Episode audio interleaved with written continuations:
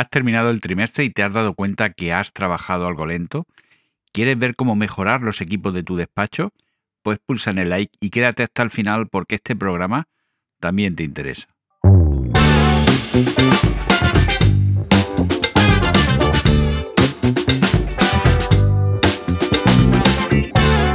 Te doy la bienvenida a Diario Asesor, el podcast para asesorías. Yo soy Paco Pacheco y este es un podcast sobre tecnología, productividad y todo lo relacionado con tu asesoría o despacho profesional.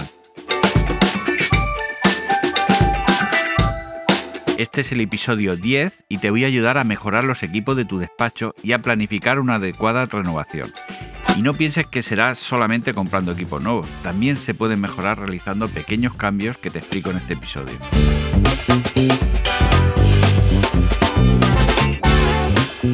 salitel.com, programas, servicios y herramientas de productividad especializadas en asesorías y despachos profesionales. Hoy quiero destacarte la aplicación Babelia, que como te puedes imaginar por su nombre, conecta programas que no se conocen entre sí. Por ejemplo, si tu cliente tiene una aplicación de gestión, Babelia te traerá automáticamente las facturas emitidas y recibidas, así como los cobros y pagos a la contabilidad de tu cliente en el despacho. También puedes eh, convertir hojas de cálculo en asientos contables. Es ese tipo de aplicaciones que una vez que las usas ya no concibes trabajar de otra forma. Y ahora sí, pasamos al contenido. Porque has terminado el trimestre y tienes la sensación de que el ordenador pues, no ha funcionado con la agilidad de antes. Posiblemente no ha sido algo inmediato, pero cuando hay trabajo exigente, como puede ser el final de un trimestre, es cuando uno le pone foco a este tipo de problemas. En líneas generales, el mejor consejo de cómo mejorar los equipos de un despacho es precisamente mantenerlos actualizados progresivamente. No dejes que los equipos se queden obsoletos en su conjunto, porque podría venir una actualización de software o el sistema operativo que exija una característica o un rendimiento específico y te des cuenta de que todos los equipos que tienes se han quedado obsoletos. La mejor estrategia para mantener adecuadamente actualizados los equipos es cambiar anualmente algún equipo. De esta forma, poco a poco tendremos actualizados todos los equipos del despacho a un coste razonable. Pero, ¿qué aspectos debemos de comprobar? No todo se reduce a comprar el último equipo disponible. También podemos actualizar los equipos que ya tenemos para darle una segunda vida. Esta solución, evidentemente, es mucho más económica que hacer una compra de un equipo nuevo. Vamos a poner el foco en los siguientes tres aspectos que representa una mejora notable en las prestaciones de nuestros equipos. Memoria RAM, disco duro y conexión de red. ¿Por qué mejorando estos aspectos de nuestro equipo mejoraremos notablemente su rendimiento? Pues voy a detallar las razones por las que necesitamos revisar y actualizar estos componentes. En primer lugar, tenemos la memoria RAM. La memoria RAM es la que almacena temporalmente los programas y documentos que tenemos abiertos. Cuando abrimos más programas y documentos que la capacidad que tiene la RAM de nuestro equipo, Windows guarda la parte de la memoria que utiliza los documentos que tenemos abiertos pero que no estamos trabajando y los guarda en el disco duro para poder liberar esa memoria y permitir abrir más documentos. Esto está bien porque nos permite abrir y trabajar con archivos y programas más grandes pero tiene un alto precio y es que hacer este intercambio entre la memoria RAM y el disco duro se pierde mucho tiempo y eso se traduce a lentitud en el trabajo. Y aquí está la primera actualización que podemos hacer en nuestro equipo. Si aumentamos la RAM, notaremos un aumento de velocidad, ya que evitaremos que el ordenador tenga que hacer ese intercambio en el disco duro. Ahora pasamos precisamente al disco duro, que quizás sería mejor llamarle unidad de almacenamiento, y ahora explicaré por qué. El disco duro es el componente que almacena toda la información y aplicaciones con la que trabajamos. Esto seguro que ya lo sabes. Lo que pueden no saber es que hay varios tipos de disco duro. El más antiguo es el HDD o disco mecánico. Si tienes este tipo de disco, estás de enhorabuena. Y es que, aunque es el peor disco duro eh, que hay en estos momentos, es el que más margen de mejora tiene.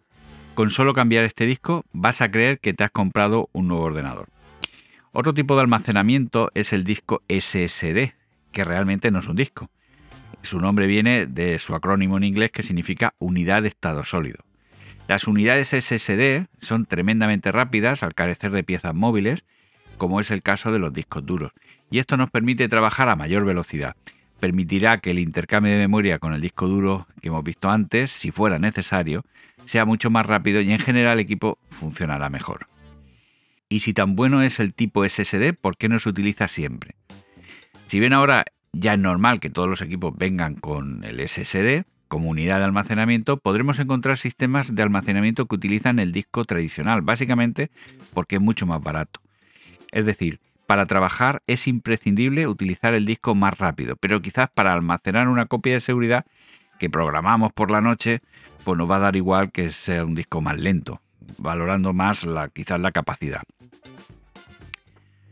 Pasamos a, la conexión de red.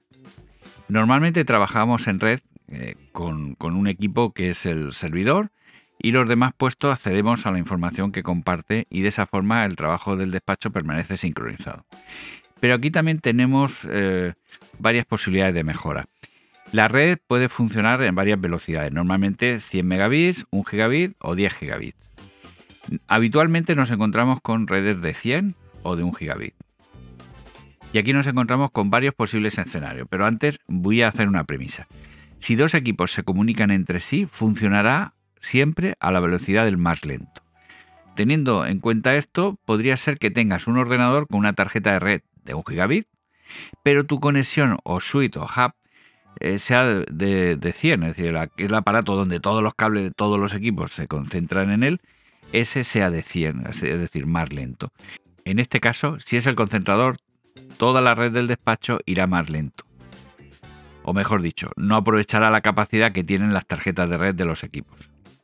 También podría ser al revés, tener la red a 1 gigabit eh, y tu equipo tenga una tarjeta de red de 100. En este caso, solo tu equipo será afectado por la falta de velocidad.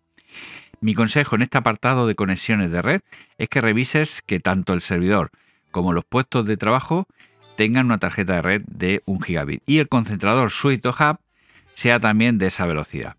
Y si tienes que cambiarlo, pon mejor un suite en lugar de un hub porque esto aprovecha mejor la velocidad de la red.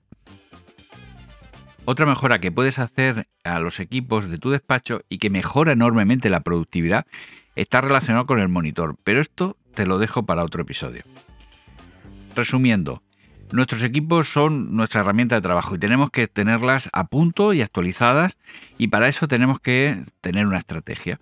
Por un lado, y dependiendo de cada caso, cambiar cada año un equipo y rotarlo eh, entre usuarios si es necesario.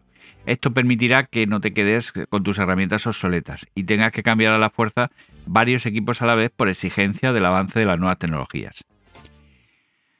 También, por otro lado, podrías hacer es un aumento de las prestaciones de cada equipo, es decir, actualizar los equipos. Esto es una opción económica, en lugar de comprar un equipo nuevo, y permite darle una segunda oportunidad.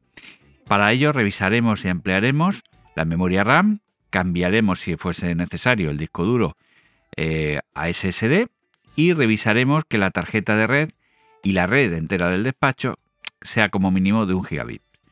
Da mucho gusto trabajar con equipos actualizados, el trabajo sale mejor y todo el mundo está contento.